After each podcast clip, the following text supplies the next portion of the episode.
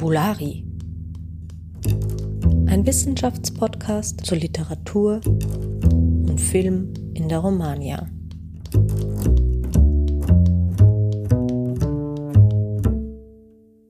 Hallo und herzlich willkommen zu Fabulari. Mein Name ist Theresa Hirgeist und meine Gästin heute ist Dr. Stefanie Beresia-Lang. Hallo Steffi. Hallo, freut mich sehr. Uns freut sehr, ne? Du kommst von der Universität Heidelberg zu uns und bist dort gerade mit einem Habilitationsprojekt beschäftigt, das Körperbeschriftungen, Text und Körper in den iberischen Literaturen der Vormoderne heißt. Ne? Und das ist Teilprojekt am SFB Materiale Textkulturen, Materialität und Präsenz des Geschriebenen in non-typografischen Gesellschaften. Und du hast sogar gerade auch ein zweites Projekt aus dem Boden gestampft, nämlich ein DFG-Netzwerk, das an den Rändern der Moderne konvergierende Subjektkonzeptionen zwischen Vor- und Nachmoderne heißt. Das heißt, du bist gerade sehr aktiv. Erzähl uns doch ein bisschen über dieses DFG-Netzwerk. Ja, genau. Also wie du schon erwähnt hast, heißt das Netzwerk an den Rändern der Moderne, konvergierende Subjektkonzeptionen zwischen Vor- und Nachmoderne. Und es setzt sich aus 15 Teilnehmern und Teilnehmerinnen aus der Romanistik und der Germanistik zusammen, wobei die Germanistik ja immer aufgeteilt in Mittelalter- und Neuzeitgermanistik und die Romanistik aufgefächert ist in ihre verschiedenen Sprachen, also französische, spanische, lateinamerikanische und italienische Ansätze da zusammenfließen sollen. Ähm, ich würde gerne die Leute kurz aufzählen, die äh, dabei beteiligt sind. Voll gerne. Und zwar habe ich es gemeinsam beantragt mit Michael Ott von der Universität Bochum. Dann sind beteiligt Gesine Brede aus Frankfurt, Silvia Brockstieger aus Heidelberg, Dirk Brunke aus Bochum, Berit Carlsen aus Osnabrück, Manuel Mühlbacher von der Uni Wien, Sabine Narleute von der Universität des Saarlands, dann Emilian Ortega Ifaili aus Heidelberg, Falk Gwenstedt von Greifswald, Romana Radelwimmer aus Frankfurt, Cora Rock aus Heidelberg, Hanna Schlimpen aus Trier, Henrik Schlieper aus Paderborn und Hannat Zoe Trauer von der FU Berlin. Mhm. Ja, was, was uns interessiert, ist eigentlich der Anachronismus, den man manchmal so bisschen unüberlegt auch begeht, indem man aktuelle Theorieansätze oder zeitgenössische Konzeptionen von Subjektivität auf historische Texte, auf die Vormoderne drüber stülpt und wir haben uns zum Ziel gesetzt, ein bisschen zu hinterfragen, in welchen Situationen oder bei welchen Konstellationen die Texte anbieten, dieser Brückenschlag denn besser funktioniert als in anderen, beziehungsweise auch legitimer erscheint. Mhm. Was sind denn jetzt eure Projekte und Ziele in eurem Netzwerk? Wir gehen grundsätzlich ja von der Vormoderne aus und das ist auch was, was uns zusammenbringt als Gruppe, hm. wollen uns aber gleichzeitig jetzt den aktuelleren Subjekttheorien widmen und ansehen, inwieweit die irgendwelche Affinitäten teilweise bieten zu den vormodernen Konzepten von Subjektivität. Hm. Ähm, dabei wollen wir dann natürlich auch den, ja, die traditionelleren Ansätze der Postmoderne, zum Beispiel des Poststrukturalismus, nochmal dahingehend beleuchten, inwiefern sie vielleicht Dinge anders oder neu sagbar machen, die in vormodernen Kulturen auch verhandelt wurden.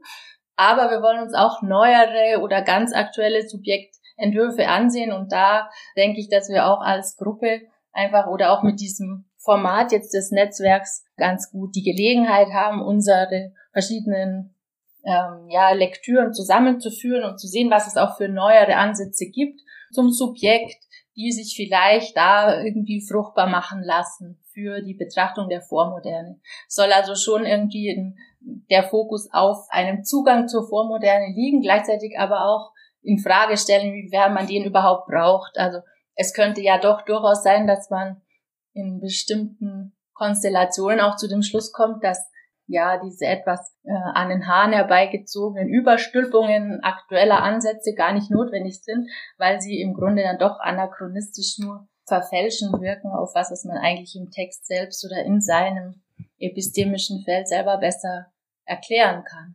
Mhm. Also ihr versucht da so einen ganz kreativen Brückenschlag und ähm, Konzepte mit ähm, Situationen zusammenzubringen, um dann aus der Reibung gewissermaßen, aus den Reibungen oder aus den Konvergenzen, die entstehen, Neues zu erfahren über die Vormoderne.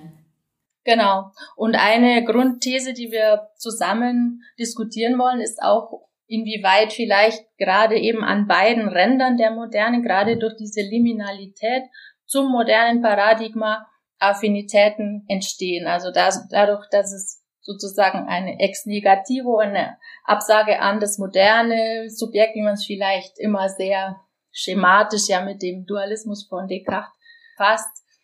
Dazu einfach im Gegenkonzept dazu schon allein äh, Dinge dann sich als Gemeinsamkeiten herausstellen könnten hm. in Bezug auf die Subjektkonstitution. Hm. Kannst du dazu mal ein Beispiel geben, also wie das dann konkret aussehen würde oder welches ist dein Projekt innerhalb des Netzwerks?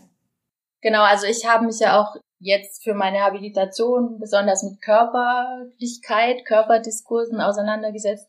Und ich interessiere mich besonders dafür, inwiefern die Fragmentierung des Körpers und seine Grenzen, sozusagen die Haut als äußere Grenze des Körpers, inwiefern da solche Verschwimmungen stattfinden, die man auch mit infolge der poststrukturalistischen Ansätze fassen könnte oder zum Beispiel auch mit der ja mit der Beziehung zwischen Subjekt und der es umgebenden Materialität, wo man bei Latour zum Beispiel interessante Konzepte meines Erachtens findet von der Auflösung des Subjekts oder seiner Beziehung zum zu den materialen Extensionen und so weiter. Das möchte ich gerne dort weiter untersuchen. Mhm. Warum ist dir und auch dem Netzwerk dieser Subjektbegriff denn so wichtig? Also was erhofft ihr euch dadurch, dass ihr den genauer beleuchtet, irgendwie näher verstehen zu können?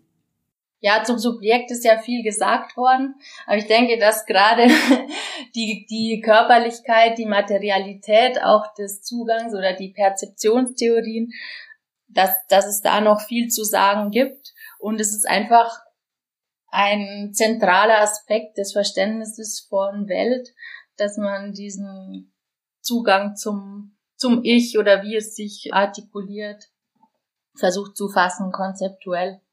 Hm. Was habt ihr euch denn alles vorgenommen im Rahmen dieses Netzwerks? Was sind eure Pläne?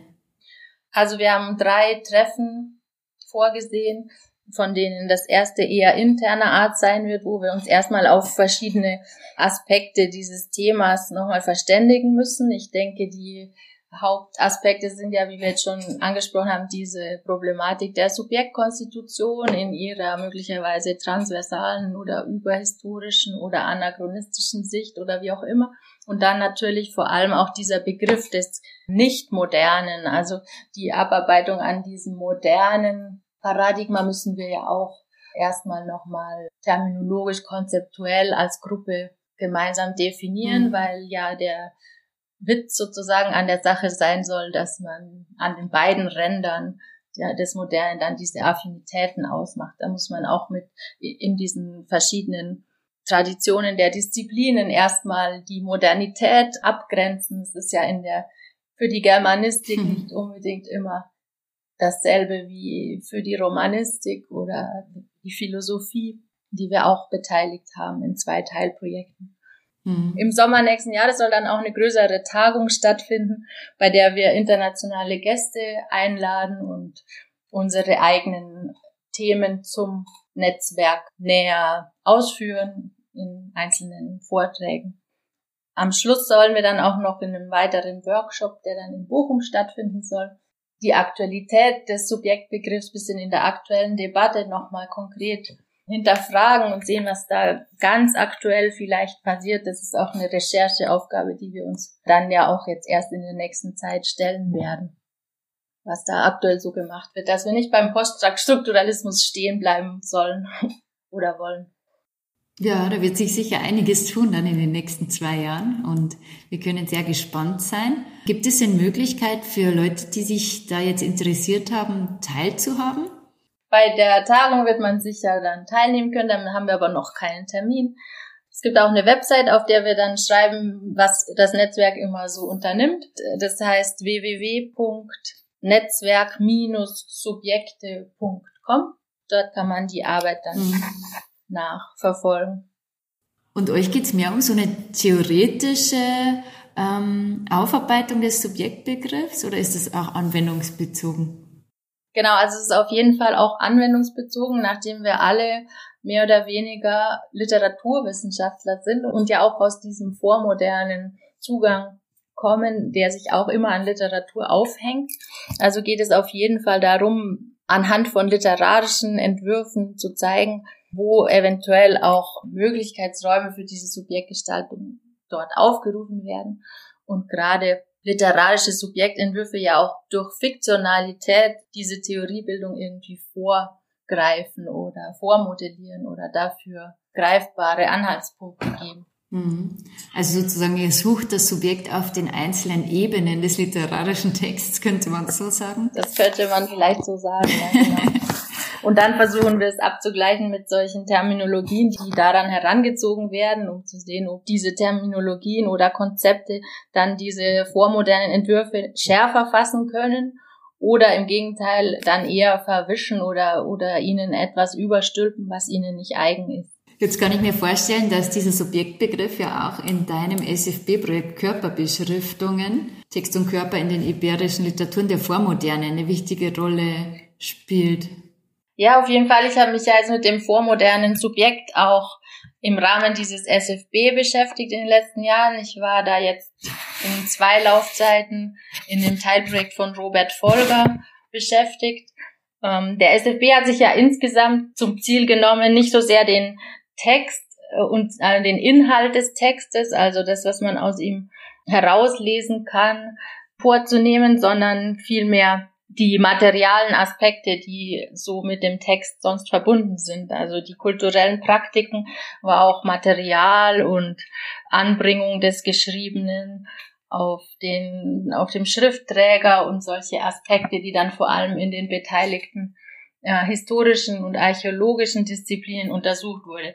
Die Rolle von den Projekten wie meinem, das sich Schrift und Körperlichkeit widmet in diesem SFB, war dann ja eher die einen, einer ja, einer Überprüfung von Möglichkeiten, wie diese konkreten materialen Voraussetzungen oder kulturellen Praktiken in den fiktionalen Texten der Vormoderne auch umgesetzt werden und was da an Vorstellungen auch produziert wird, die weit über das hinausgehen, was an wirklichen kulturellen Praktiken beobachtet wurde in Bezug auf äh, Schrift oder Lesepraktiken. Der Körper ist dann im Rahmen von diesem Teilprojekt ja sowas gewesen wie eine Einschreibefläche für Schrift, also die Beziehung zwischen ja, Körperlichkeit und Schrift hat mich dann aus diesem SFB heraus beschäftigt. Ich untersuche jetzt in meiner eigenen Habilitationsschrift zu dem Thema dann vor allem diese Spannungen zwischen der Körperlichkeit und der Schriftlichkeit als zwei verschiedenen Ausdrucksformen. Also die, die ganze ähm, Schriftkritik, die es so äh, auch schon in der frühen Neuzeit ja gegeben hat, vielleicht rückzuschließen auf die Körperdiskurse, die zum gleichen Zeitpunkt verfügbar sind und zu sehen, wie der wie der Körper einerseits zum Zeichenträger wird, andererseits die Schrift äh, sich verkörperlicht, also wie so ein Hin und Her zwischen diesen beiden Konzepten stattfindet. Und vor allem interessiert mich im Grunde nachzuzeichnen, wie